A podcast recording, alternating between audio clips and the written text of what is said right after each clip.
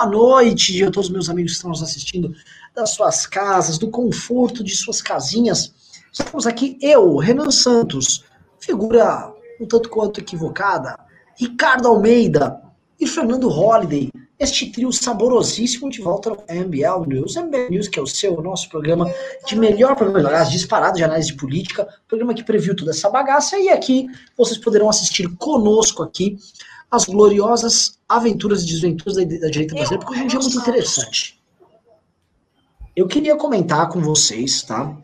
O choro de Sarah Winter. Viu? O Nando fez um vídeo rindo, se cascando todo, dando risada lá da Sarah Winter, mas eu falei, Poxa, que, que desumano da parte desse, desse Nando Moura aí, né? A Sarah Winter é uma mulher muito boa. Sarah Winter é uma mulher boazinha. Né? Ela tava chorando. Chora, por que, que ela tava mal? Né? É, é, é importante entender. A Sarah Winter, tirando as minhas piadinhas, mulher oportunista. Né? Ela vê uma oportunidade de aparecer, ela já foi da esquerda, já foi da direita assim, direita assado, agora era ultra bolsominho. E ela descobriu que ela pode ter audiência, views e likes mostrando o drama dela. Qual era o drama dela? É mostrar como ela está se sentindo fragilizada, abandonada e traída com a nomeação do Cássio Nunes para o STF, né? Porque isso acaba com a briga dela. Logo ela que foi jogar rojões no STF, foi declarar a guerra, montou um exército de 300 patetas para ficar lá na frente do STF lutando lá, e não deu nada, né? E aí ela, enfim, ela ao dar esse choro, a meu ver, eu quero começar tratando disso ela quis uh, catalisar e ser símbolo da, da revolta que o gado está sentindo. Né? Quando eu falo gado, gente, não estou falando aqui especificamente do eleitor bolsonarista. Estou falando de algo um pouco mais abrangente. Estou falando, não, um pouco menos abrangente, um pouco mais restrito. Que é aquela turma mais doidinha, que achava que o Bolsonaro estava tocando uma revolução popular, que achava que o Bolsonaro estava inventando um sistema, era um homem que lutava contra essas engrenagens, né? E assim, uma coisa é falar, ah, ele teve dificuldades com o Toffoli e foi se compor, mas as imagens, elas são muito complicadas, né? Aquele laço terno e fraterno com, com o Toffoli, ele comeu uma pizza com o Toffoli e com mais uma turma. Isso começa a ficar difícil de esconder. Começa a ficar difícil de Bolsonaro virar e falar: veja só, não era isso, estou sendo pressionado por grandes forças. Não é, não tem essa história. Bolsonaro foi lá de forma muito simpática, fez um acordo político que é mutuamente benéfico.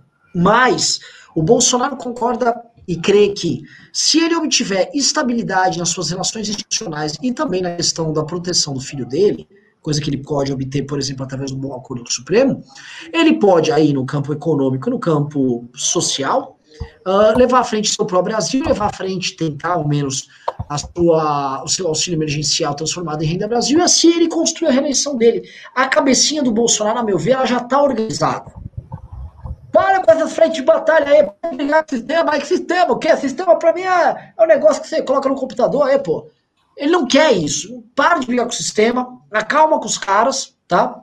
E agora é o seguinte: fisiologismo e política moda antiga e jogo que segue. Né? Ele faz entra uma parte econômica interessante, acenos ao mercado, como ele disse hoje que quer reconstruir a relação do Paulo Guedes com o Rodrigo Maia, o que obviamente vai ficar no campo do teatro para os três, porque o Bolsonaro quer ir ao teto, o Paulo Guedes quer fingir para o mercado uma coisa que ele não é, e o Rodrigo Maia sabe que o Paulo Guedes não mandou mais porra nenhuma. Então ele está querendo construir esse teatrinho.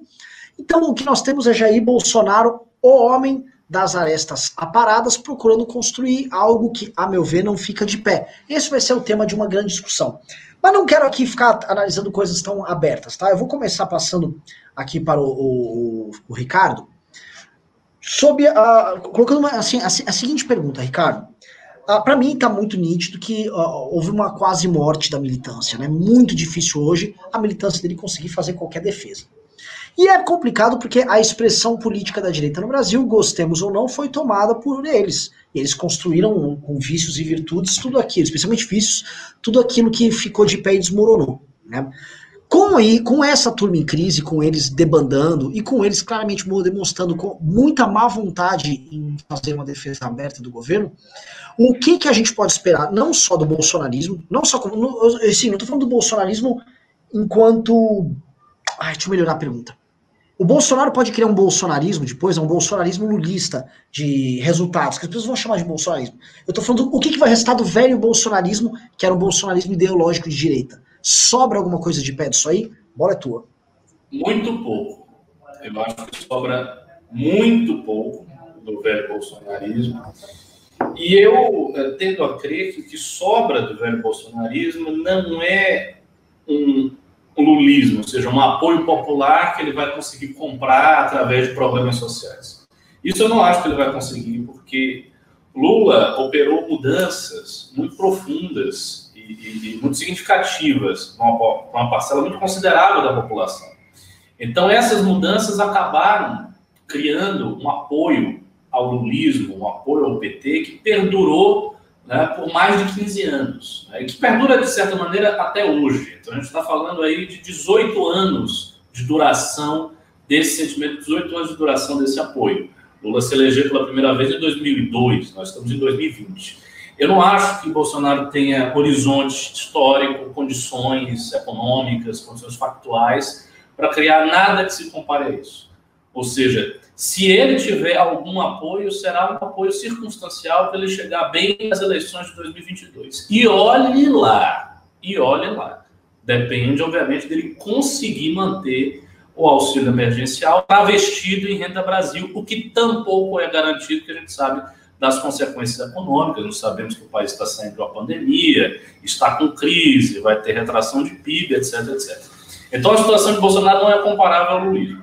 O que pode acontecer, e eu acho que isso já está acontecendo, porque eu tenho observado bem os, os twitters desse pessoal todo, é uma divisão dentro do próprio eleitorado ideológico.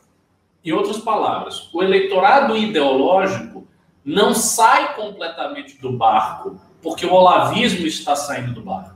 Então, a equação que iguala olavismo out com público ideológico alto, público ideológico fora, não é verdade. Essa equação não é verdadeira. Eu acho que vai existir um público que é ideológico, conservador, pró-família, ditadura militar bacana, etc, etc, mas que não tem a sofisticação ideológica, a sofisticação de ideias de um certo público olavete que enxerga a coisa em termos muito amplos né, de civilização ocidental, da crise do, do, do, Ocidente, da cultura judaico-cristã, de Wegener, blá, blá, blá, blá.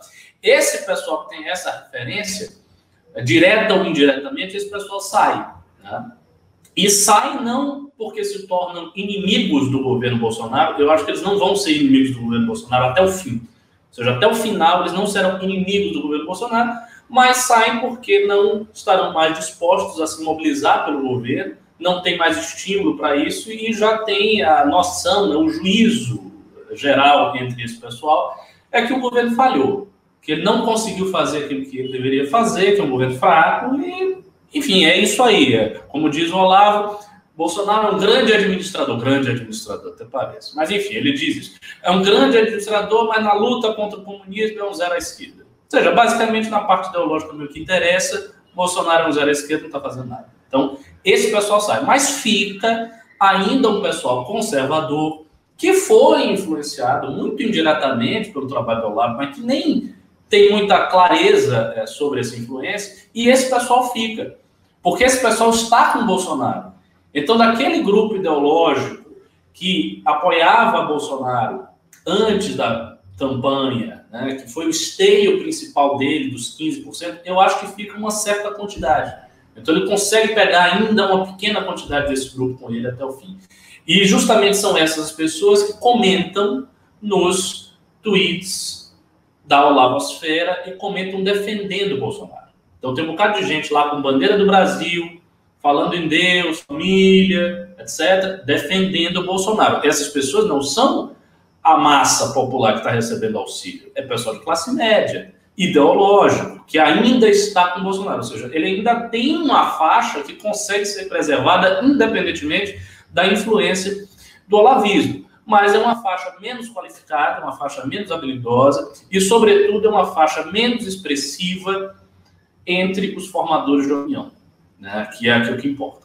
Ou seja, o movimento do bolsonarismo tem sido, desde o início, perder formadores de opinião. Primeiramente, eles perderam os formadores de opinião liberais, que, embora não gostassem de Bolsonaro, ainda conseguiriam engolir o bolsonarismo, caso ele não fosse tão agressivo contra todo mundo. Então, esse pessoal já saiu já há algum tempo. O MBL, a, a relação está ruim. E nem sempre foi ruim. Nem sempre foi ruim. Eu me lembro, por exemplo, do início do trabalho do MBL pelo impeachment, em que a relação da família Bolsonaro com o nosso movimento era uma relação ok. Havia uma certa cordialidade. E isso acabou completamente há muito tempo. Então essa galera já saiu. Saiu também a galera conservadora, a lá Moura, que não aceitou a, o arranjo do Olavo para defender o Bolsonaro. Então essa pessoa também saiu. E agora estão saindo os Olavetes. Ou seja, ele não tem mais formador de opinião. E ele não precisa. Nesse momento ele não precisa. O grande problema de Bolsonaro, que é, a meu ver, a fragilidade fundamental do governo dele, é que ele está tirando todos os suportes para depender única e exclusivamente de um único suporte. Só um suporte, que é o auxílio emergencial. Então, se houver um problema no auxílio emergencial, o governo Bolsonaro acabou. Tipo, na semana seguinte acabou. Porque ele está fazendo o governo dele pender todo para esse lado, está colocando tudo isso aqui. Então, se você tira isso aqui, já é governo. Por isso que o governo tem estabilidade, mas a qualquer hora pode se tornar absolutamente instável. As consequências disso para a direita são as seguintes, e é fácil de ver. Todo mundo vai ter que se rearranjar. Ou seja, as pessoas que estão no campo Olavete vão ter que procurar um outro projeto político não acredito que elas vão fazer o que o Olavo diz. Ah, esqueçam a política, fiquem aí 20 anos estudando. Vai lá, vai lá. O pessoal quer saber de política porque quer saber de carro, de dinheiro, etc, etc. Então vão procurar algum projeto político de alguém, pode ser o Weintraub, pode ser o, o Bob Jefferson, pode ser algum deles, algum dos quadros do bolsonarismo, de repente o Felipe Martins, que saia lá, acabou o governo, o cara saiu. Tá.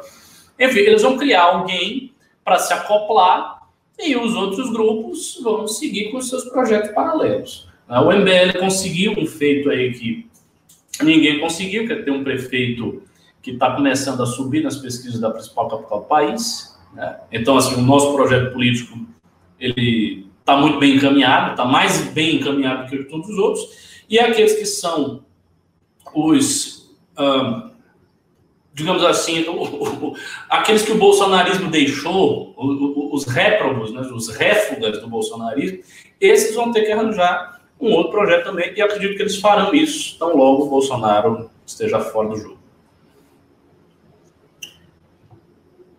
Tá grande a audiência Olha só. Tá, não, não, vai subir mais.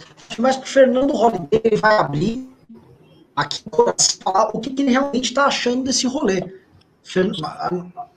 Holiday, tá me ouvindo? Tô, tô ouvindo. Holiday, tá Trava às vezes, mas tô ouvindo. É, tá me ouvindo? Tô no ar? Tá, manda ver, manda Oi? ver, ah, manda ver. É, o negócio é o seguinte.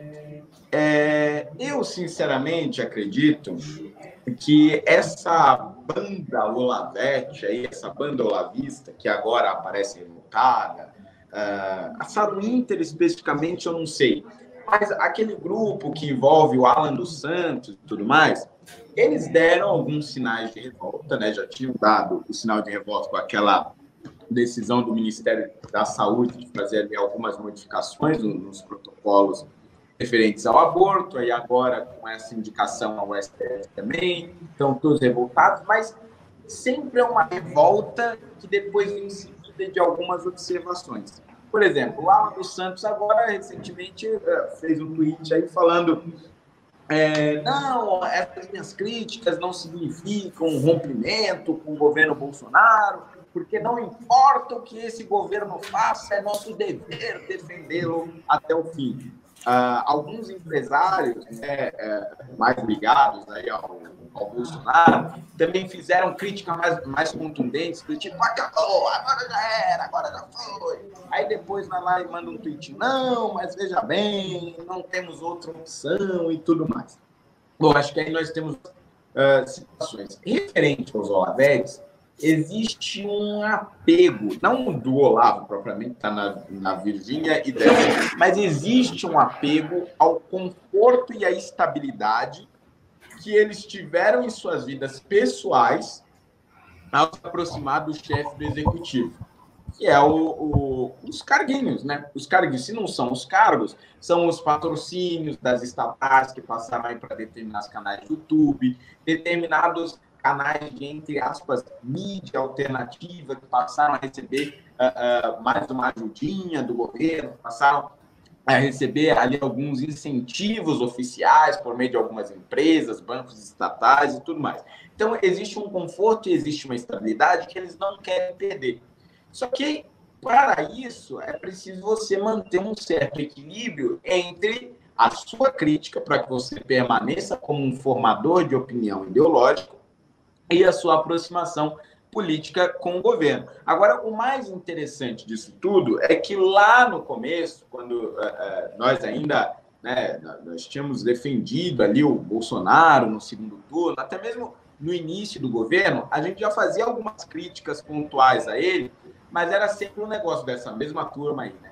Não, porque você não pode criticar, porque é preciso unir a direita, as críticas agora, nesse momento, só vão atrapalhar o governo e tudo mais. Agora, é engraçado como essa lógica se vira contra eles. Porque o governo Bolsonaro, já naquele início, dava indicações de que iria se tornar o que se tornou. E nós, ainda naquela época, é, de alguma maneira, deferendo né, a maior parte das partes relativas ao governo, já avisávamos desses riscos, desses sinais, mas a, crítica era vista como algo extremamente negativo, como algo que fosse e, consequentemente, prejudicar a direita, e não como uma espécie de alerta de rumos. E agora eles fazem esse alerta de rumos, só que assim, é evidente que esse alerta de rumos já é tarde demais. A aproximação do Bolsonaro com o Centrão aconteceu antes mesmo da saída do Moro. Vinha de muito tempo atrás. E todos nós aqui já tínhamos visto isso, e o Brasil inteiro, e a imprensa inteira, e o mundo já tinha visto a mudança de rumos a, a, do, do, do, Bolsonaro, que ele estava flexibilizando os seus valores e, e, e, e flexibilizando algumas tomadas de decisões em detrimento da sua aproximação com o Dias Toffoli e com os partidos centrão, a gente viu lá atrás a nomeação do Augusto Aras, que muitos deles tentaram dizer, não, mas eu já tenho, né, a nomeação do, do, do, do Cássio para o STF. Ela tá cortando bastante aí, viu, Olha? Muito, tá, muito, tá muito. muito. Ih, meu Deus do céu. Pera lá, eu vou fazer o seguinte, eu vou botar no 4G aqui, porque esse Wi-Fi do escritório aqui eu vou te falar, viu? Pera lá um pouquinho.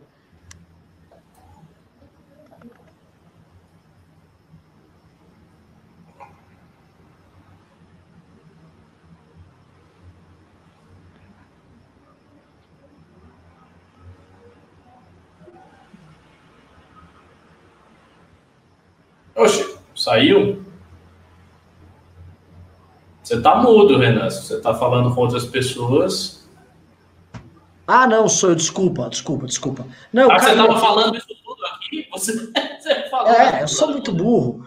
Não, eu falei, a gente consegue ter uma conexão decente, né? Tá uma tranqueira a conexão e, e, a galera achando que a gente tem milhões é, aí, não sei o quê. E assim, é. sinceramente, né? Porque assim, Mas, ó, a gente trabalha. O já melhorou muito. Internet decente, pelo amor de Deus. Rodney já melhorou muito, muito, muito, ah, muito. Maravilha. É assim, né? Se a gente tem um sofisticado esquema de lavagem de dinheiro utilizando o YouTube, porra, pelo menos ia ter conexão de direita para fazer a lavagem, né? Tipo, no mínimo conecta direitinho para poder. Né? Não consegue, a gente não consegue nem ir, nós somos um fracasso até nisso. Eu ia pedir pra galera, por favor, pessoal, senta o dedo no like aí na live, tá? Pra gente trazer gado. Eu quero ver se a Sarah Winter chorou, eu queria ver um gado chorando aqui, o, o Fernando Holliday. Agora eu vou entrar, né? Não só assim de, de de coisas ruins nós temos que falar. Tem que falar de coisa boa, né? E agora temos que ser muito cuidadosos com que nós vamos falar, porque nós estamos em um momento eleitoral, e agora é praticamente uma peste, né? Mas o fato é, como disse o Ricardo, e acho que não há problema em dizer, o campo da direita, independente do Bolsonaro, vem apresentando, através da candidatura do Arthur Duval e da chapa dele, né, a chapa de vereadores, uma campanha muito original. Né? Para quem não viu, eu fui acompanhar a campanha do Arthur Duval hoje nas redes sociais, e ele continua liderando as estatísticas em rede social, é, em todas as principais redes. Né? Eu, só eu só acho que ele vence o Boulos no Twitter, mas ele vence no Instagram, ele vence no Facebook, ele vence no WhatsApp, ele vence no, no TikTok, ele vence no YouTube. Tá? Então, assim, a campanha mais versátil e a campanha que mais dialoga com as redes. Ele também tem uma campanha que eu pude ver, eu pude presenciar isso no fim de semana, ele constrói as maiores carreatas. Então, está havendo vitalidade dentro do campo da direita. É, outra coisa que eu vi ali na campanha dele e dos candidatos a vereador ligados a ele, como por exemplo o senhor Fernando Holliday, que está aqui presente é, junto conosco, é que é possível dar continuidade à defesa destas ideias que nós professamos, né, sendo criativo e tal, com personalidade própria e com um apelo popular. Eu, eu vejo o material, assim, a entrevista que o Arthur Duval deu hoje no Datena, né? É, veja, estou fazendo uma, uma, análise aqui. Foi uma aula de comunicação. É uma aula de comunicação política. E eu, eu começo a olhar e a gente percebe que, vejam, a gente sabe que as ideias políticas que nós defendemos vão ficar, vamos dizer, muito prejudicadas com a atuação política do bolsonarismo. Mas não significa que elas também estão prejudicadas é, mortalmente, né? Não é um caso de morte. E eu pude perceber algumas coisas muito interessantes, coisas que eu, eu não percebia há muito tempo como, por exemplo, a participação do Arthur Duval no debate, não sei se vocês chegaram a comentar aqui no News, é, onde no debate, né, é, os comentaristas políticos da isentosfera, pessoas até próximas da gente, foram muito injustas e muito cruéis com ele. Né? Eu vi a Vera Magalhães, uma pessoa que eu luto um baita um respeito, nos tra tratando ele, no caso, né, como um cachorro, como um retardado ali, concorrendo, né? Tava o Guilherme Boulos lá propondo coisas que são absolutamente insanas, e o Arthur Duval, que assim, ele pode ter uma linguagem, um estilo que ela talvez não goste, mas ele não defendeu nenhum terraplanismo ali. Eu não vi a defesa de nada absurdo ali, né? Você, é, é, é você fala hoje, por exemplo, ah, eu acho que o centro da minha cidade está degradado. Ó, oh, não tá. São Paulo é, é um cenário de guerra. E aí ele fala essas coisas, parece que falou um grande absurdo e tal, mas o que eu volto a perceber, assim, na hora H a imprensa começa a tratar quem é de direita como, como párea novamente, começa a ostracizar, começa a dar headlines de matérias canalhas, fazer aquela cobertura clássica, e a gente começa a perceber que o único lugar que isso está acontecendo é São Paulo, porque São Paulo, por conta da candidatura do Arthur Duval, foi o único lugar onde houve uma candidatura de direita mantendo de pé basicamente os valores, as campanhas e as propostas que são construídas pela direita desde 2014. Né? É, a candidatura do Arthur Duval é como uma peça de resistência dessa forma de pensar a política. Né? E ela vem obtendo muita adesão em redes. Né? Ela, vamos lembrar, não está vencendo de lavada nas redes. Tá? O senhor Guilherme Boulos vem tendo um desempenho impressionante em redes sociais, e vale colocar aqui, eu queria passar essa bola para vocês, a incrível vitalidade do candidato Guilherme Boulos nas redes sociais. Ele perde, o Arthur perde. Perde. Mas ele não perde de forma humilhante. Né? Ele é forte nas redes sociais. Ele conta, obviamente, com um empurrãozinho da imprensa. A imprensa joga junto, dá matérias favoráveis. A, a Mônica Bergamo, por exemplo, da Folha de São Paulo, é praticamente uma assessora de imprensa da candidatura do Guilherme Boulos. Né? Só que eu vejo vitalidade na candidatura do Arthur, eu vejo na candidatura, na candidatura do Fernando Holliday para vereador, eu vejo em outros integrantes, ah, o do nosso colega aqui de MBL News também, o Pavinato, o Rubinho Nunes. É, a gente vê vitalidade numa linguagem política que, pelo que eu percebo, não só a esquerda, como a imprensa, como a própria isentosfera, quer ver morta. O que eu percebo é, boa parte dos agentes que estão aí no mercado político disponíveis, eles querem que essa linguagem política ela seja sepultada. E aí o que eu percebo, eu vou devolver a bola para vocês, é, será que não estão querendo jogar água da banheira com o bebê dentro? Beleza, vocês querem sair fora do Bolsonaro? Houve muita. Tá bom, gente, mas vou dar um exemplo. Cracolândia é Cracolândia. É, é, é, é um radical você assumir que o tráfico de drogas no centro de São Paulo, junto com padres e movimentos de moradia liderados pelo PSOL, sustenta uma indústria de miséria que transforma o centro da cidade mais importante da América Latina num pardieiro? Aí você é um radical de extrema direita que quer dar um golpe de Estado com Alan dos Santos? É isso? Que me parece que virou essa porra, né? E aí o que eu percebo é o seguinte, é, como essa, é, como é, essa candidatura do, do Arthur Duval dentro do campo, tô falando como analista, não tô torcendo, aliás, não torço, quero que ele perca, quero que perca feio, tá? Quero tomar multa nenhuma, eu quero que ele perca, perca Arthur, tá? É, posto isso, o que eu percebo é o seguinte, a candidatura dele tem um valor simbólico, e não só dele, tá? Do próprio Fernando Holliday aqui presente, muito maior do que a gente imagina. Ricardo Almeida. Então, assim, você falou muita coisa e tem muitos elementos aí a serem com comentários. Primeira coisa, essa questão da imprensa. Eu acho que eu sou a voz aqui no MBL mais crítica à imprensa que tem, todas as vezes que é, o entendimento sobre isso foi colocado à baila e a gente teve a oportunidade de discutir, eu sempre, de forma obsessiva, quase como um mantra, fico repetindo que a imprensa não mudou. Por que não mudou? Vejam, havia até ali 2017 né, um diagnóstico que era compartilhado por toda a direita, toda a direita. Né? Esse diagnóstico era compartilhado, ia desde os liberais até os conservadores, passando pelo MBL, passando por Bolsonaro, passando por todo mundo.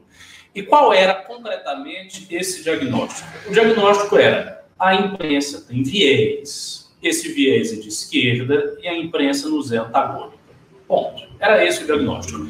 Esse diagnóstico ele poderia ser mais sofisticado na boca de um Martinho, de um Raso, ou menos sofisticado na boca de um militante mais grosseiro, mas o, o espírito da coisa era o mesmo para todo mundo. Todo mundo sabia que a imprensa era mais de esquerda, porque os, as faculdades de jornalismo são dominadas por pessoas de esquerda, e essas pessoas reproduzem o seu modo né, de enxergar as coisas, e isso está estabelecido nas principais redações de todos os jornais mainstream do Brasil.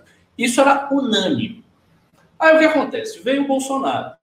E quando veio o Bolsonaro, já nesse processo, o pessoal da direita, que fazia essas, essas críticas, especialmente a direita bolsonarista, ao mesmo tempo que acusava a imprensa, também criava as suas fake news, ficava inventando coisas, saíam matérias completamente absurdas, né? e isso se tornou um, um, um, um, traço dessa direita, se tornou um traço da direita mentir. Né? E quando o Bolsonaro assume, a imprensa passa a ter um papel muito crítico, muito duro com Bolsonaro, mas ao contrário do papel que ela tinha antes com o próprio Bolsonaro, que era em grande medida inventar coisas. Então, muitas coisas foram inventadas sobre Bolsonaro que não eram verdadeiras, são fato.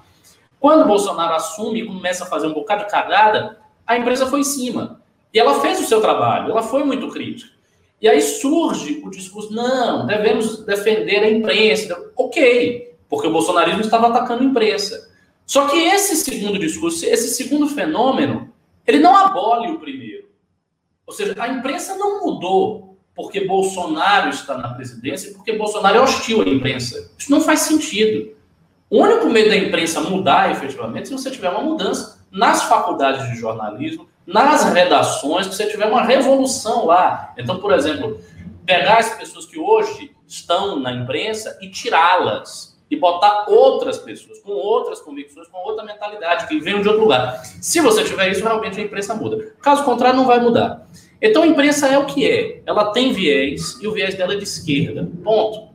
Dizer isso não é ser bolsonarista, não é ser radical, não é odiar a liberdade do pensamento, não é vir com teses estapafúrdias. Oh, meu Deus, você está dizendo que a imprensa é esquerda e tem viés. Eu estou dizendo que a imprensa tem viés de esquerda, sim.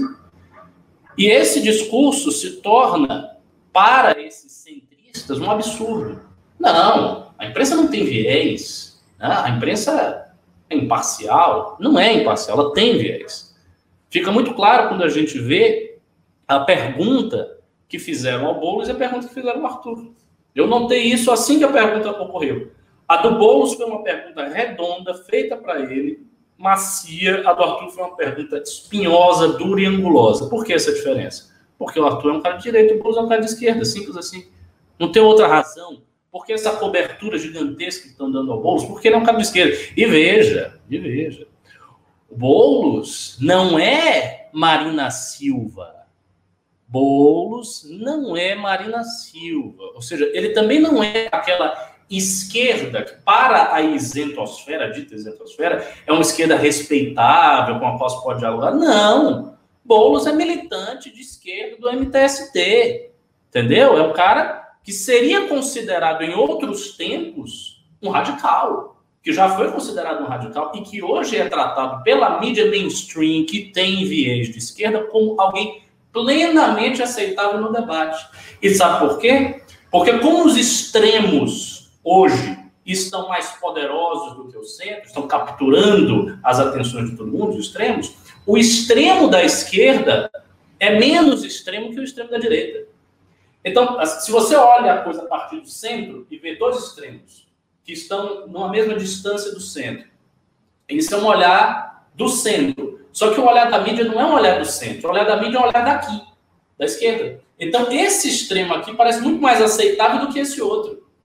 E aí vai ocorrer, isso vai acontecer, um fenômeno que é o seguinte: o MBL não é extremo de coisa nenhuma. Tem o Bolsonaro. Quando o Bolsonaro sumir, o MBL será o extremo. Aí você, não, mas a gente não vai mudar, a gente vai continuar nas linhas. Não, não importa a linha que o MBL vai mudar. O que vai mudar não é a linha, é a percepção do establishment midiático do que é a linha, do que é aceitável e do que não é aceitável. E a partir do momento que desaparece a força política que está mais à direita e não tem mais outra força aqui, aquela que está menos à direita, entre aspas, se torna o um novo extremo. Então é isso que vai acontecer. Assim, isso vai acontecer, questão apenas de tempo. Eu tenho certeza quase absoluta de que isso vai acontecer. É uma questão apenas de tempo. E é como eu estou dizendo, a imprensa tem viés. Ponto. Por isso que toda defesa que se faça do jornalismo tem que ser uma defesa devidamente qualificada para a gente não cair num diagnóstico bobo de ficar repetindo clichês, como ah, eu sou a favor da liberdade de pensamento, é, é, é, que assim, são meros clichês. Essa é a realidade. Holiday. E aí, rapaz? O que achas? Olha, é, de fato eu concordo aí com o que disse o Ricardo, mas eu faria apenas algumas, algumas considerações, né? Primeiro, aí pegando como um exemplo esse debate que nós tivemos na Bandeirantes. A própria Rádio Bandeirantes é, fez aí diversas análises sobre é, os candidatos, sobre o debate, como foi. E, e assim, alguns jornalistas não saíram muito da análise do que o Renan fez, por exemplo. Fernando Schurer, que é um dos, é, um dos comentaristas ali da, da Rádio Bandeirantes, fez um, um, comentário, inclusive, dizendo que o Arthur foi o candidato que mais. Uh, o Arthur e o Orlando Silva, né, pelo, pelo PCdoB, foram os candidatos que mais se impuseram no debate de alguma forma. Então, você teve ali correndo pela, pela esquerda o Boulos e o Orlando Silva. O Boulos, claro, na minha, na minha visão, se destacando uh, mais ainda, e um, um Gilmar Tato praticamente desaparecido. É como se o PT não tivesse um candidato uh, nas eleições paulistanas, isso é muito interessante. E à direita, você teve ali um, muçulmano completamente perdido, fazendo um discurso absolutamente populista, a, a ponto de que o único candidato que conseguiu se afirmar de fato ali como direita e trazendo algo inovador, de impactante, até mesmo nas suas falas entrecortadas, uh, no, nos seus cortes de frases bem, bem feitos, que foi inclusive o que o Fernando Schuller disse, uh, uh, foi o Arthur, e alguns momentos uh, ali que a, a, Joyce apareceu e tudo mais, só que o, Arthur, tanto nas considerações iniciais, nas finais e nas suas respostas, foi sempre muito bem assertivo. Ou seja, a imprensa tradicional, pelo menos parte dela, reconheceu isso. Dois ou três comentaristas chegaram a reconhecer isso. Na entrevista com o Datena, você também teve isso. Então, é, é, é, veja, eu acredito que há sim um espaço na imprensa tradicional, no jornalismo tradicional, que de alguma forma entende que existe uma direita com a qual é possível dialogar. E acredito que este setor ao qual eu me refiro não vai cair no mesmo erro uh, uh, majoritário aí da, da, da, imprensa, que é o, o que o Ricardo se referiu, que é nos colocar ou colocar essas figuras hoje da direita moderada, digamos assim, como um extremo dentro de um outro contexto, se nós continuarmos a defender as mesmas coisas. Porque eu acredito que a chegada do Bolsonaro ao poder alertou, de certa forma, uh, a imprensa que eles passaram a enxergar a importância de, sim, abrir espaço para que na direita você tenha pessoas com quem é possível dialogar, com quem é possível uh, uh, debater, porque quanto mais você suprime isso, de alguma maneira acaba explodindo seria um equívoco muito grande de leitura do cenário é, eles, não, eles não fazerem essa leitura do que aconteceu nos últimos anos. O que a gente tinha era uma direita suprimida, sendo colocada à força ali como, como se fosse representada pelo PSDB, um partido que nunca se reconheceu como de direita, sempre se colocou como centro-esquerda, mas que era é, empurrado ali como uma espécie de representação de uma classe média que tinha uh, ideais de direita e ainda tem esses ideais, a ponto de que chegou um determinado momento que os escândalos envolvendo o PT e o PSDB chegaram em um nível que ninguém aguentava mais e aí partiram uh, para um extremo oposto que foi uh, o bolsonarismo. Então, acredito que a leitura dessa linha do tempo, do que aconteceu e das consequências de se suprimir o ideal de direita, o efeito que isso gera numa eleição como gerou na de 2018, pode ser assim muito ruim, né, para como consequência do debate público. Então eu acredito que há setores da imprensa que vão crescer cada vez mais e são setores mais toleráveis à direita. Eu pelo menos comecei a ver mais esses setores agindo nessas eleições agora de 2020, analisando, por exemplo, o debate dos candidatos à prefeitura de São Paulo. Como virou um debate, Ricardo quer, quer fazer sua réplica? Quero. Eu, assim, eu, você expôs muito bem, muito elegante na sua fala, mas eu acho que você está profundamente iludido. Não acho que isso vai acontecer de jeito nenhum. E, assim, a tendência, Rodney, para mim, é justamente a inversa do que você está dizendo. A tendência é, uma vez que Bolsonaro suma, porque Bolsonaro ainda está aí, Bolsonaro hoje, ele ocupa uma posição, Bolsonaro e os Olavetes, né, essa turma toda, ocupam uma posição de extremistas que faz com que todos aqueles que ocupam uma posição menos extrema do que eles, e eu nem acho que o bolsonarismo é extremista, estou longe de achar que é o extremo do extremo, para mim não é. Mas ele ocupa uma posição que é amplamente considerada como, como extremista, e todo mundo que está menos do que isso acaba se beneficiando por um olhar que encontra o Bolsonaro. Quando o Bolsonaro desaparecer, acabou. Não tem mais isso. Então, qual é a consequência? A consequência é quem está mais próximo do Bolsonaro vai ser empurrado para o extremo porque o extremo desapareceu. Então, vai ser necessário colocar alguma coisa naquele lugar. E tem um detalhe: a, a imprensa entende como tolerável para uma direita a defesa de pautas administrativas. Por exemplo, teto de gastos, reforma da Previdência, pautas que Fernando Henrique Cardoso poderia ter defendido na época, ele poderia ter feito. Então, isso é a direita. Se você está dentro disso, você fala uma coisinha ou outra sobre austeridade, sobre racionalidade econômica, sobre reformismo, ok, você aceita como uma pessoa com a qual você pode dialogar. Mas se você entra com uma outra linguagem política e com outras pautas, aí você já não é mais uma pessoa a se dialogar. Se você entra com pauta moral, se você entra com pauta de aborto, se você entra com vínculo com, com os evangélicos, se você entra com uma linguagem, e aí é o problema da exentosfera, com uma linguagem mais popular, né, mais de, de, de movimentar a internet mesmo, usando muito meme, usando linguagem de confronto, né, botando o dedo nas ONGs esquerdeiras que ficam na Cracolândia ganhando dinheiro. Esse tipo de coisa os caras não gostam. Uma coisa é você ficar ali no terrenozinho da. Não, vamos defender aqui uma reforma econômica. Ok. Isso o Fernando Henrique pode defender, PSDB defende, um bocado de gente defende, PMDB, Ponte para o Futuro. Ok. Agora, você vir com condenação de ONG de esquerda, com ataque ao modo como a pauta ambientalista é sequestrada, com discurso contra os movimentos negros, contra a maneira como os movimentos de minoria sequestram essas pautas. Se você vindo neste lado, aí não, aí você não vai ter espaço, não. E aí alguém pode dizer, ah, não, mas eles estão cedendo algum espaço, já cederam algum espaço. Veja, o MBL tem um tamanho enorme. O espaço que o MBL tem na mídia é subrepresentação. Nós não estamos bem representados, a gente está pouco representado na mídia. Ah, mas tem alguma representação? Tem, porque existe.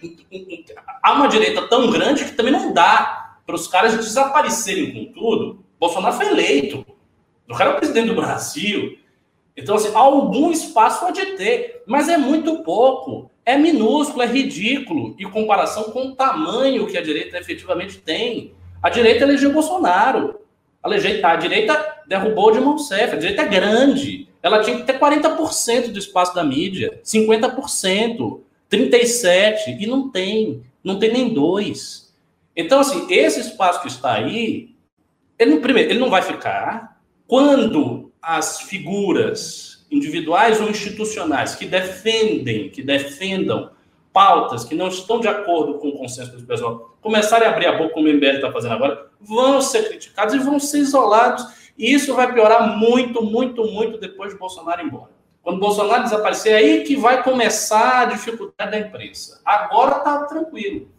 Então não acho, não acho que eles vão mudar postura, não acho que vão abrir mais, não acho que vão pensar em cálculo. Ah, se a gente não tivesse reprimido tanto, então eles não vão fazer nada disso, nada disso. Deixe Bolsonaro desaparecer que você vai você vai ver. Só comentar, para você entender o nível de perseguição, né? O Arthur Duval, pré-candidato, não, candidato a prefeito, foi obrigado a retirar do ar por conta de uma decisão judicial os vídeos de pré-campanha dele, onde ele abordava a questão da Cracolândia. Uma decisão judicial foi feita com um promotor claramente de esquerda que ficava fazendo defesa de um padre que é uma figura abjeta, né, com acusações de pedofilia de, das mais diversas que recaem contra ele, tra travestido em herói por conta da imprensa. É uma situação gro é grotesca. A situação é grotesca que a gente está vivendo. Tá? E o, o, não dá para negar. Assim, vou, vou, jogar minha, minha, botar minha linha na fogueira aí, o, o Holiday. É, ah, o Schiller na Band. Você vê que a Band tem muitos comentaristas políticos que não são de esquerda. Na verdade, a Band hoje talvez seja o grande veículo mais equilibrado. Ah, na, né? né? É, é. Todo mundo fala que tem os vínculos aí. Os Minions dizem que, a, inclusive a China, a máfia chinesa ali. Mas o fato é, a Band, no frigir dos ovos, é a mais equilibrada de todas. Você tem a Jovem Pan hoje, que é bem de direita, né? A Jovem Pan tá, assim, uma emissora muito governista, no, no, no, na linha que ela tá operando, os comentaristas políticos deles e tal, mas dá pra falar que ela tá no campo da direita. Tem a Band, que tá um pouquinho menos na ponta, vindo um pouco mais pro centro. E depois é um deserto, né? É, eu vi os comentários que até mandaram um pimba sobre isso. A esquerdista Carol Trevisan gravou até vídeo criticando o Arthur no UOL. Não, a análise que a moça fez, né? Disse, não, não, o Covas foi legal, o Boulos foi muito claro nos posições. Ai, agora aquele Arthur, o que, que eu vou falar, né? Que, que, que, vai falar o quê? Foi o cara que mais gerou comentários, gerou pesquisas ao redor dele no, no Google. O, o, cara foi o destaque do debate mesmo. E aí ela é indignada, indignada tal. Que é, que é essa coisa assim, e eu acho que não tem como a gente fugir. E eu acho que tem um detalhe: quanto mais a gente vai para a imprensa escrita tradicional, mais isso é sentido. É, quando a gente sai um pouco da imprensa midiática, por exemplo, a imprensa que precisa de rádio e televisão, onde não dá para você ter grandes, grandes comunicadores é, com essa linha de esquerda, esses caras são repudiados, né? O que acontece? Você tem o jornalista de balcão, você está lá no gabinete dele escrevendo, e aí o texto não tem cara, o texto não tem retórica, o texto não tem verve. O texto é um texto, né? Tem um, um certo grau de distanciamento do texto para o material, vamos dizer, falado, para o vídeo. E aí, nessa hora, meu irmão, é lá que eles se destacam. É ali que as coisas acontecem. Então você pega, por exemplo, faça o seguinte teste. Terminando a live aqui, vão no Instagram do Guilherme Boulos e procurem nas postagens do Instagram do Guilherme Boulos quais foram as postagens que mais engajaram. Sabe quais foram? Foram recortes ou prints que ele tira de notícias é, na imprensa favoráveis a ele. Veja só, São Paulo tem dezenas, quiçá centenas de milhares de médicos. Aí houve um manifesto de 400 médicos a favor do Boulos. A imprensa toda deu. Eu posso juntar, por exemplo, falar, ah, eu apoio, sei lá, eu, vamos supor que eu apoio o, o Márcio França. Eu posso fazer um manifesto de 400 advogados a favor do Márcio. Isso geraria notinha na imprensa? Se fosse do Arthur, 500 empresários, sei lá, fizesse, fizesse uma nota em apoio ao isso uma matéria.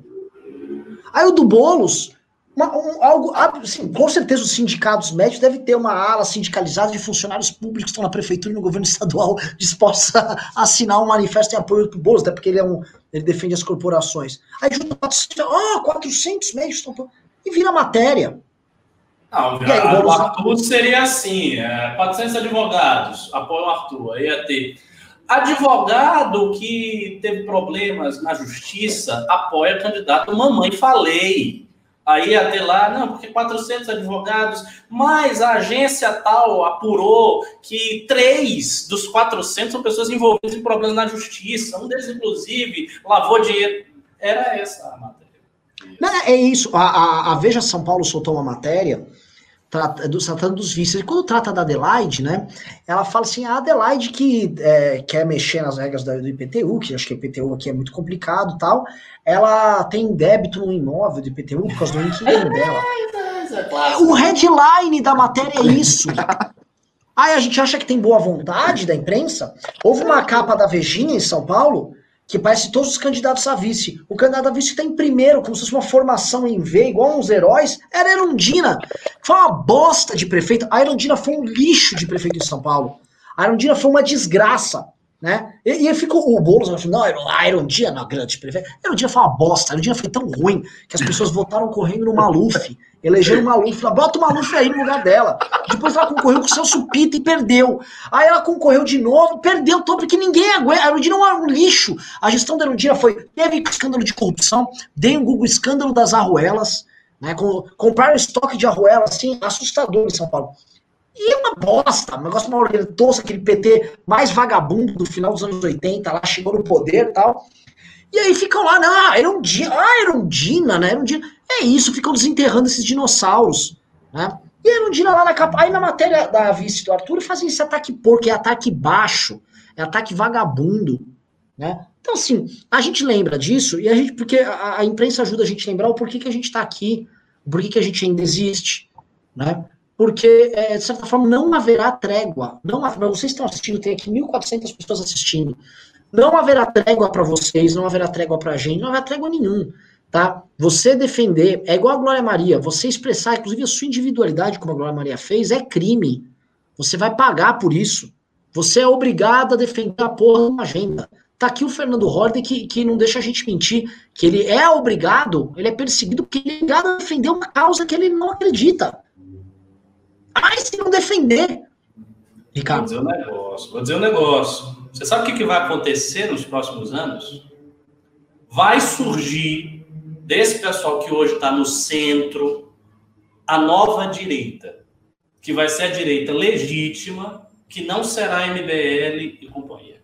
Isso vai acontecer. Isso pode acontecer. Os caras criam uma direita biônica que faz o quê? Ah, a gente defende a reforma do Estado, as pautas, o bem, coisas boas e uma certa austeridade fiscal. Direita. Isso aqui é direita. Além disso aqui, amigo, criticou ONG de esquerda, criticou pauta identitária, falou de aborto, falou de não sei o quê, se posicionou com um pouco mais de vigor, sai daqui, irmão. Isso aqui é extrema-direita. Os caras estão parecendo Bolsonaro. Ah, não, mas eles não. Não, mas vão se tornar Bolsonaro. Vocês não viram como Bolsonaro foi? Bolsonaro né, foi isso aqui. Então os caras vão se tornar também. E aí isolam. Isso vai acontecer. Agora, dito isso, eu não acho que estrategicamente a postura correta seja ficar antagonizando a imprensa, como os Minions fizeram. Eu acho isso burrice. Burrice. Porque você ficar antagonizando toda a imprensa, primeiro, a imprensa não vai desaparecer. Segundo, ela não vai se tornar aquilo que você quer que ela se torne, porque a mutação da, da, das redações é um negócio, é um processo muito complicado. Você primeiro você precisa ter um domínio grande sobre a faculdade de jornalismo, ter presença lá, mudar a literatura que os caras se baseiam, mudar as referências, porque todas as referências internacionais desses caras também são de esquerda, é New York Times, Washington Post, etc, etc. Le Monde. Então tem que mudar isso tudo, porque é uma coisa muito difícil. Então isso não vai acontecer também. Portanto, vai ter imprensa e vai ser imprensa de esquerda. Então não, não, adianta ficar antagonizando, simplesmente. Você tem que criar uma alternativa, ter um tratamento cordial com a imprensa, nada de bater jornalista. Deixa os caras trabalhar e saber que você vai ser atacado, sim, e que você tem que ter alternativas de comunicação com o seu público que sejam consideradas mais confiáveis do que a imprensa mainstream. É isso. Excelente ponto. Lembrando, ó, pessoal, só lembrar um negócio, tá? Vocês estão economizando no Pimbinha, né? Depois a gente fica com a internet, vocês não sabem por quê, né? Mande PicPay pra gente que o Google não se apropria de 30%, mande direto no PicPay sua doação para nós, e você concorrerá ao livro Como um Grupo de Ajustados Derrubou o Presidente. Lembrando o seguinte, tá?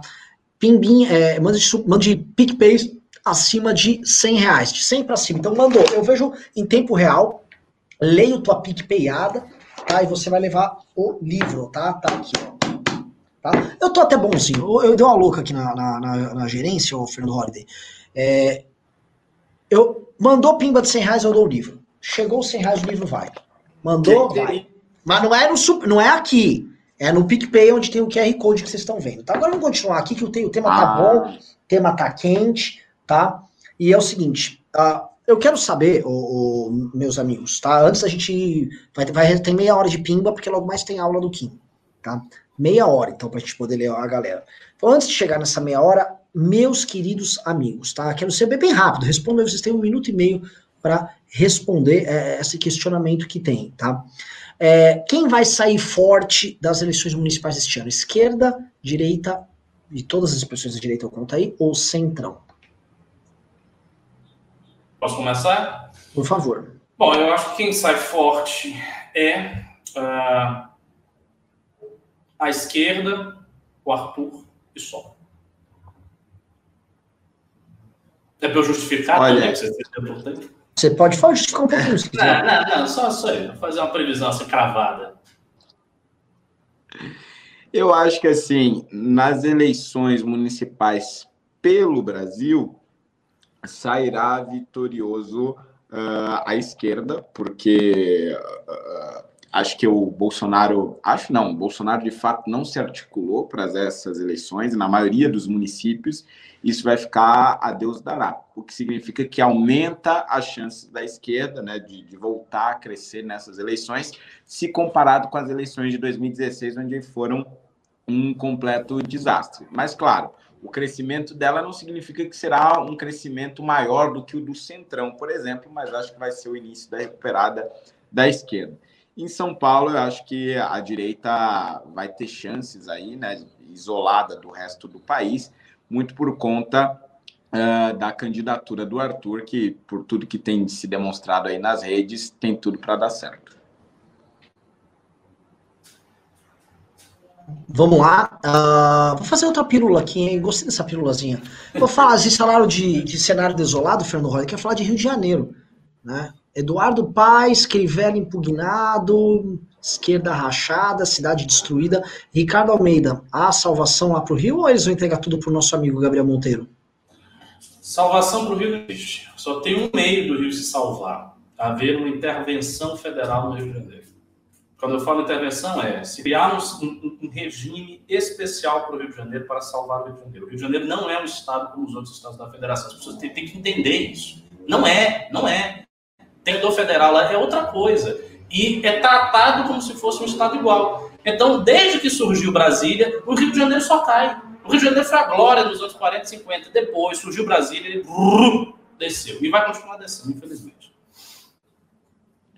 Olha, Fernando, eu, eu concordo com o Ricardo, viu? Ali a situação ela é complicadíssima, né? Todos os governadores ali das últimas décadas já foram de alguma maneira parar na cadeia. Agora o candidato a prefeito foi tornado inelegível pelo TRE, várias denúncias em cima. Olha, eu sinceramente. E é, e é difícil você prever qualquer cenário ali, você não sabe o que pode sair. Mas no fim do dia, eu acho que o bom e velho carioca vai votar no Eduardo Paes e tacar um belo de um foda-se. eu tô achando que vai acontecer isso, mas a, a, a, é, as últimas eleições elas foram muito, muito estranhas em 2018. Não diz igual, mas eu, é, a gente olha a, construção das campanhas dos candidatos tradicionais, ela não tem vitalidade alguma. Eles não apresentam vitalidade nem nos debates, o discurso não tem vitalidade, o material não tem vitalidade me parece assim uma aposta em algo que, enfim, sei lá, se eu olhar ali, quem, tem, quem tá saindo lá pelo PRTB, vamos ver, pode ser que tenha chance, sabe? É, é, é um cenário muito bizarro. E vamos aproveitar agora a meia hora final para ler Pimba? Vamos ler Pimba, tá? Para o pessoal se animar para mandar Pimba, porque vocês estão desanimados, não manda Pimba para nós. Anderley Pastrello mandou 10 reais e disse: 10 para ajudar a pagar o ar-condicionado do escritório do MBL. Olha, pode não só para funcionado, como pode ajudar a pagar também uma internet melhor, viu? Hoje foi osso. Mas, mano, com 1.400 pessoas hoje e tal, é isso aí. Nome em branco mandou 5 reais e disse: Bozo é o mestre do relacionamento tóxico. Conquista, ilude, usa e depois que não precisa, joga fora. A Sara não foi a primeira e nem será. Muito belo pimba, hein? O que vocês acham? Concordo, é isso mesmo. Agora tem uma diferença importante, viu? Esse pessoal que está saindo agora do Bolsonaro o pessoal está com ele desde o início. Não é a mesma vez, não é o mesmo relacionamento que o Bolsonaro tem com o MBL. O MBL nunca foi de Bolsonaro, nunca foi próximo. Assim, tem um apoiozinho ali do segundo turno. E a maior parte desses caras que o Bolsonaro atacou não eram pessoas próximas. Os Olavetes são. Então, eles conhecem as entranhas, eles sabem. Então, eu, eu acho essa saída aí que o Bolsonaro está dando muito inconveniente. Se eu fosse Bolsonaro, eu não faria isso. Eu teria um, um olhar, uma atenção, um carinho com essas pessoas e fazer o seguinte arranjo. O negócio é o seguinte: vocês vão ganhar dinheiro para cacete, eu vou dar muito dinheiro para vocês, mas a gente não pode bater no sistema que eu estou preso. Ok? Vocês sobrevivem, eu sobrevivo, depois a gente faz alguma coisa. Pronto. Olha, eu imagino o Bolsonaro tentando falar isso coisa, mas não conseguindo. Um dia sem ódio, um dia em vão, mandou dois reais e disse: Vocês viram que o MBL foi citado no livro do Mandetta? Eu vi. Mas acho que tem uma imprecisão ali. Me mandaram o trecho falando que alguém no Mandetta entrou em contato comigo quando eu falo do vídeo dele. Na verdade, não entrou em contato, não. Eu fiz o vídeo por minha conta e fiz minha interpretação sobre o Mandetta por conta própria, lá sobre o negócio do Platão. Ninguém do Mandetta, nem o Mandetta falou comigo sobre aquilo. O livro, livro botou uma fake news ali, viu? O Anderley Pastelo mandou 10 reais e disse: Embora poucos possa fazer, acho que o MBL e outros movimentos deveriam meter a boca no mundo e protestar contra a indicação de ministro comprometido com a má política que vai ficar 30 anos no STF. Só vou falar um negócio, eu não dei minha opinião sobre essa história, tá? Vou falar um negócio polêmico, cara. Olha, pro que era pra ser, tá até no lucro. Era pra ser o Mendonça, era pra ser o Jorge Oliveira era para ser um analfabeto despachante do, dos caras. Ah, mas é longe da. É óbvio que é longe do ideal. O Bolsonaro é um refém dos caras. Mas o menu que tinha à disposição, pessoal, o menu tinha incluso aberrações. Lembrando que o Mendonça e o Jorge Oliveira, que eram os nomes do coração do Bolsonaro, são dois caras que iam estar tá lá para ficar servindo de soldados do Bolsonaro no, no, ativismo judicial que o Bolsonaro faz. Que tá atacando todo mundo. Ia ser perigosíssimo para tudo. Não tô, não tô, nem conheço o cara. Vi as críticas todas ao cara, mas assim, era pra ser um negócio bem pior. Uh, ah, vamos, vamos fazer uma coisa para barrar. Gente, nós não vamos conseguir barrar a indicação desse cara. As pessoas não estão dando a mínima, tá? Se as pessoas estivessem engajadas, o Kim já teria conseguido passar a emenda, uh, já teria conseguido as, as 171 assinaturas para emenda, a emenda contra privilégios à reforma da, da administrativa e por mais que tá tendo uma galera muito engajada, tá legal pra caralho, ainda as pessoas não estão acordando. As pessoas desengajaram, as pessoas estão aceitando qualquer coisa. E tem outro detalhe, né? Assim, se a própria militância, o Lavete, bolsonarista, que tá colada com o cara, reclamou e não adianta nada, vai ser o MBL que o Bolsonaro odeia que vai conseguir forçar a mão do outro. Zero chance. É verdade. O Chacal o Ultimate Gamer mandou 10 reais disse: caso o Arthur venha ganhar, existe algum projeto para colocar mais o MBL no, no, governo em futuras eleições? Não seria hora de pensar em um partido para os integrantes? Assinado Fabrício, operacional do RJ.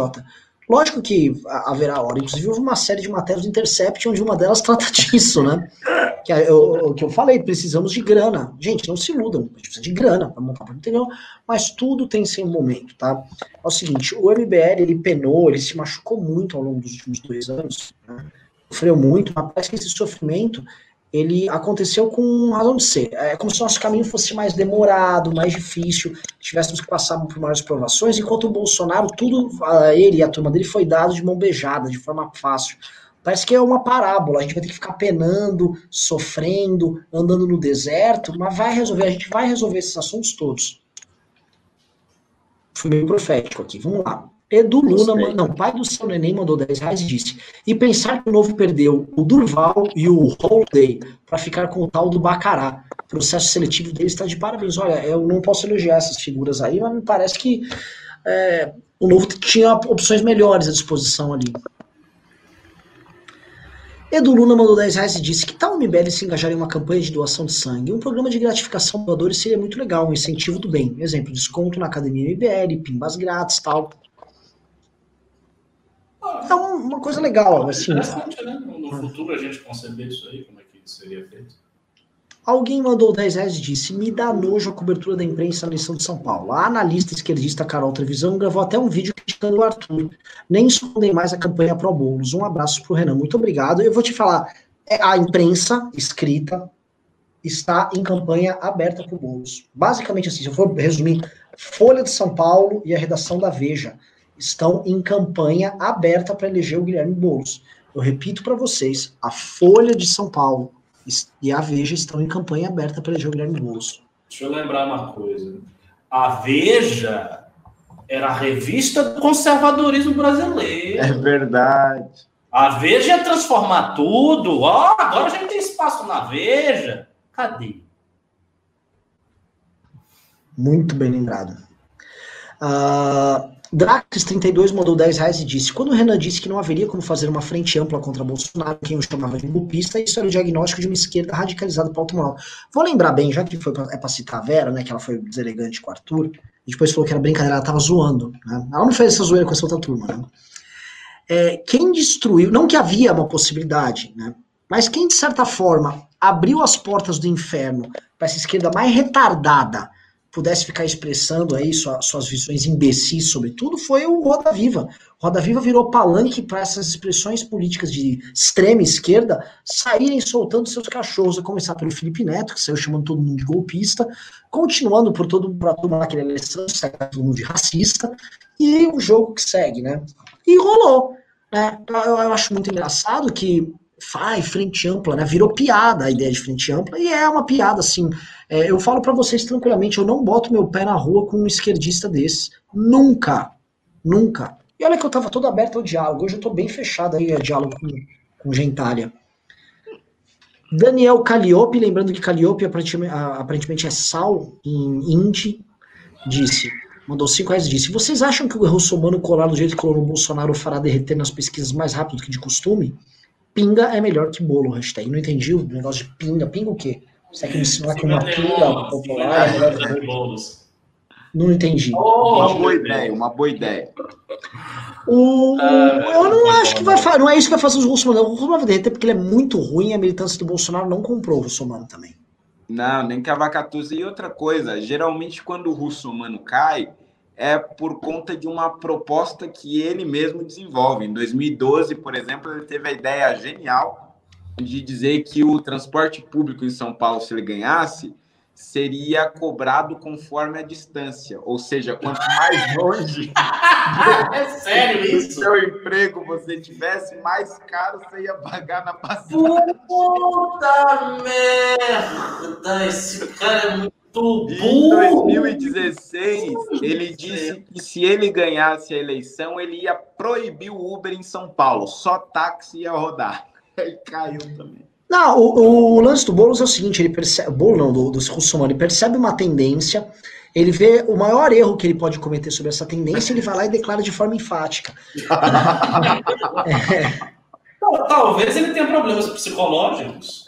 É sério ele não consiga ganhar, ele se auto-sabote quando chega é na possível. reta final. Olha, você é. não na brincadeira. É, é, Existe é, isso. Cara, e assim, né? Assim, ele foi transformado numa piada no debate. Foi, foi. foi Grande piada. Foi feio para ele. O Leão Lucas Santos mandou 5 reais, muito obrigado. O Thiago Ferreira mandou 5 disse: Vocês não acham que quanto mais baterem no ator não é melhor para ele ganhar visibilidade? Lembre-se do ele não. É, eu não torço por esse cara, então não sei. Leandro O mandou 790 e disse: O pai do Boulos já foi professor titular da Faculdade de Medicina da USP. Pois é. Pois é. Bom, bom, o Boulos fica pagando de popular, não tem nada de popular. O Boulos é filho da classe média, menino culto, paparicado. Virou popular depois. Entrou no movimento social, como muita gente pode fazer. O, o é o cara que veio de baixo. Aí quem veio de baixo. É. Tiago Cardoso mandou cinco, então, muito obrigado. Eu disse, pimbinha para comprar pão com linguiça, muito obrigado. Pedro Rodrigues mandou cinco reais, disse, a pauta ideológica tem a sua hora, o importante agora é a solução dos problemas mais primários. Está faltando malandragem da parte de vocês. Eu não sei de qual malandragem está faltando, a gente não é malandro não, a gente é bobão. Bobão, pelo menos com a audiência, que a campanha do Arthur, é, que é, tem a relação conosco, tá sendo bobona, mas tá indo bem. Sem grana, hein, gente? Sem grana.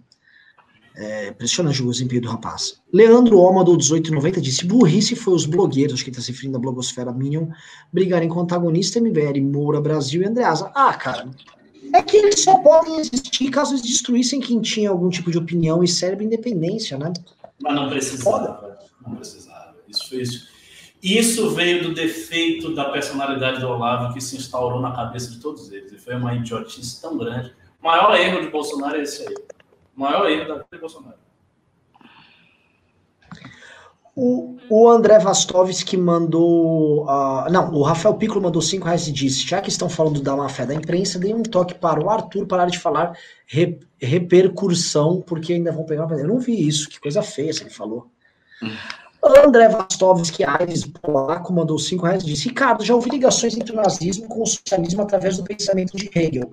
Confirma esse raciocínio? Eu, eu acho muito distante. Assim, você falar Hegel. Hegel influenciou todo mundo. Hegel influenciou os esquerdistas com hegelianos de esquerda, influenciou os anarquistas com Max Stirner, influenciou os comunistas, influenciou os fascistas, influenciou os liberais. Tem uma corrente liberal inteira influenciada por Hegel muitos progressistas históricos são influenciados por Hegel, inclusive no Brasil. Merchior, José Guilherme Merchior, é influenciado por Hegel. Francis Fukuyama, nos Estados Unidos.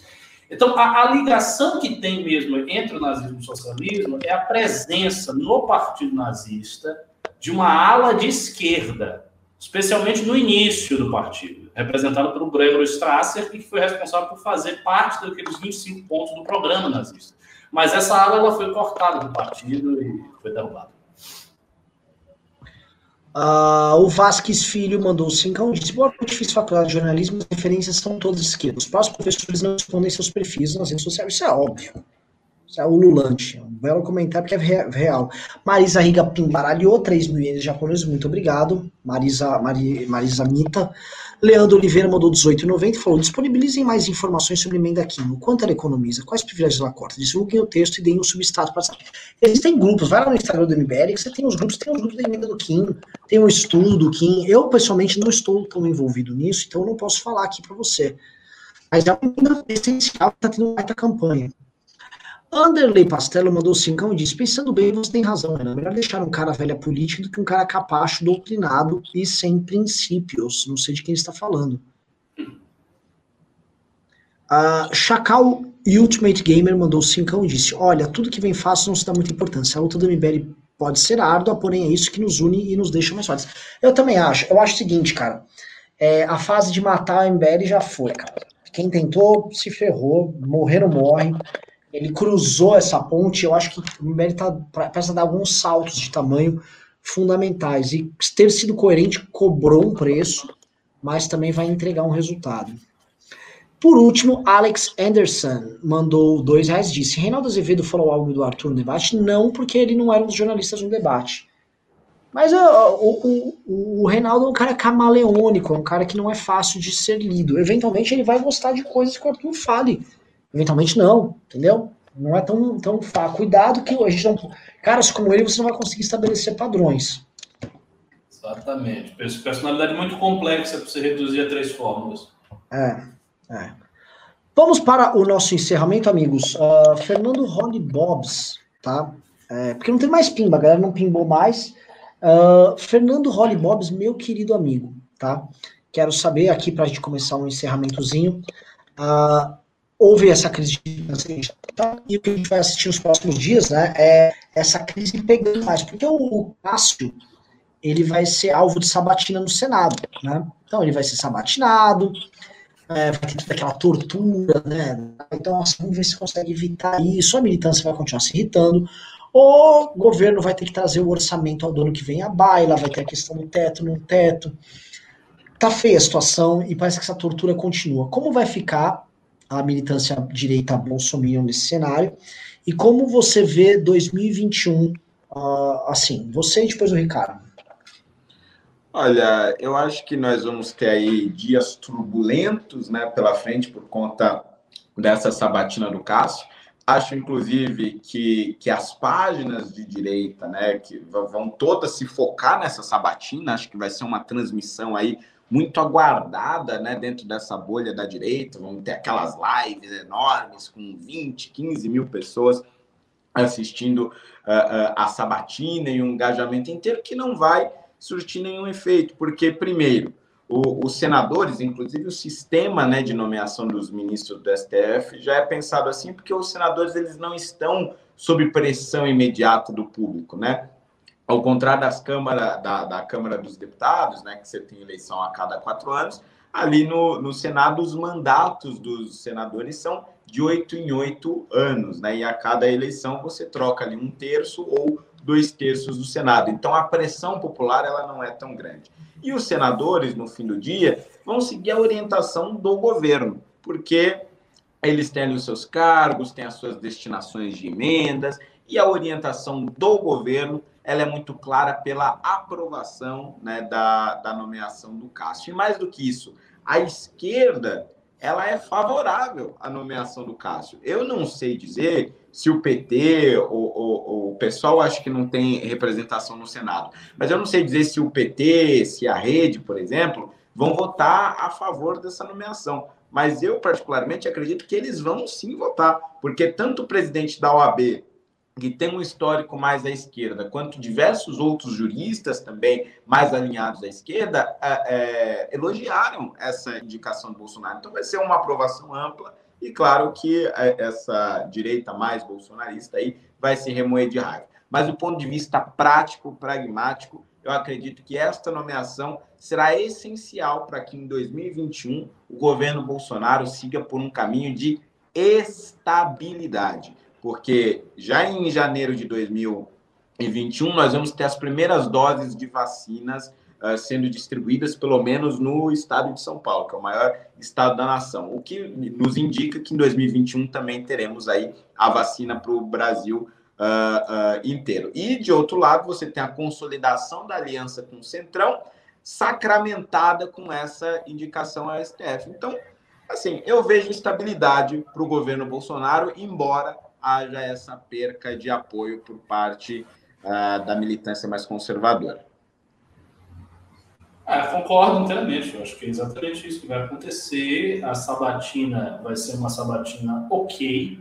Não me lembro de nenhum indicado do governo perder numa sabatina senatorial para o STF. Então, não acho que vai haver dificuldade nenhuma. E talvez até, talvez, eu não descarto a possibilidade desse ministro falar alguma coisa que agrade os conservadores. Mais ou menos na linha da carta do Augusto Aras pró-família. Vocês lembram disso? Que Augusto Aras era o grande conservador. Aí daqui a pouco esse Cássio fala alguma coisa lá para agradar. Mas se bem que tem, tem, outra coisa. Eu acho que o Bolsonaro está tão cagando e andando a essa altura do campeonato que é capaz de nem botar força para isso acontecer. Bolsonaro está em outra. Bolsonaro, estava vendo o, o, jogo do Palmeiras com o Toffoli, comendo pizza e tomando uma gelada. Pô. Agora, se, sejamos francos. O Toffoli oferece para o Bolsonaro ver o jogo do Palmeiras, comer pizza, tomar cerveja e ficar tranquilo com a sua família.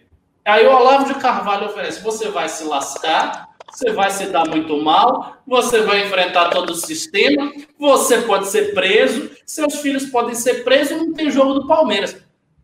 Pô, o cara fez a decisão racional, né? Então, é isso. Né? E eu, eu tô com medo, porque aqui tá muito estranho, tem uns barulhos esquisitos, parece que tem alguém morrendo, eu tô preocupado já. Só, só um, um adendo aí à fala do Ricardo o Senado nunca recusou uma indicação ao Supremo Tribunal Federal desde os tempos do Império. Então.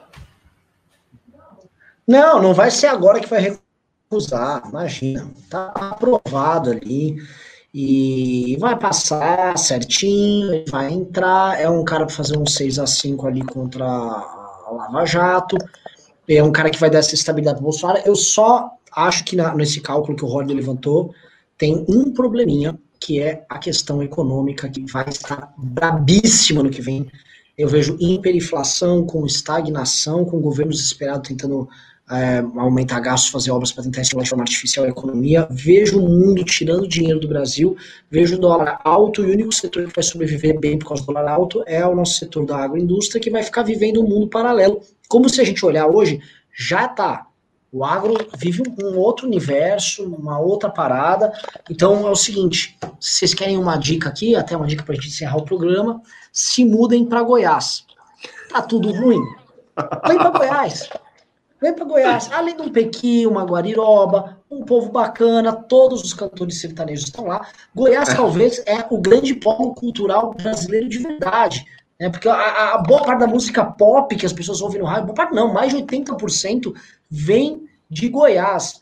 Né? Lembrando que é Goiás, Bahia, Rio de Janeiro e São Paulo, eles formam aí a opinião né, musical, faz mundial das rádios. Mas Goiás é poderoso. Então você vai lá para lá, vai para Goiás, tem boi, tem caiado e tem agricultura e dólar entrando. Exato, as Goiânia são muitas. Então... É maravilhoso. É. Vamos mudar logo a sede do MBL para Goiás. Pô. Vambora, assim. vamos para Rio Verde, em Goiás, um lugar incrível. E é o seguinte, é lá, montamos nosso bunker em Goiás e vamos tentar separar Goiás do resto do Brasil. Acho que me parece uma boa alternativa, porque o Brasil vai estar, ao meu ver, pegando fogo, vai estar um pau danado. Tá? Então é isso, pessoal. Agora é 20 horas e 49 minutos. Tá? Ninguém falou ironia aqui, ironia com Goiás. Não tem ironia nenhuma. Goiás é incrível mesmo. Ninguém tá zoando Goiás, não. Eu sou, assim, Goiás lover. Goiás, Piqui, quem leu o livro. Terra do Piqui. Terra do Piqui. Quem lê o livro aqui sabe quanto eu falo bem de Goiás. Adoro, tem uma, só recordações maravilhosas de Goiás. O Rodney também, a gente teve lá na marcha. Lembra quando a gente entrou em Corumbaíba, pegou aquela estradinha pequenininha a pé? Só lembra que assim, logo no começo, segundo dia andando em Goiás, a gente parou numa pastelaria que tinha um pastel de queijo com pequi. Nossa senhora. Muito adoro, bom. Adoro, adoro, adoro Goiás. Vamos se fuder. Esse é um lugar que eu gosto mesmo de verdade é Goiás. Esse é um lugar que eu me mudaria Goiás. Tranquilamente. Tá? É isso, galera. Beijo Deixa eu fazer minha despedida. Ah, por favor. Pessoal, por hoje é só, mas amanhã estaremos de volta aqui nessa boa e velha videoconferência, porque o MBL é nosso, ele é muito nosso. Tchau, tchau, pessoal.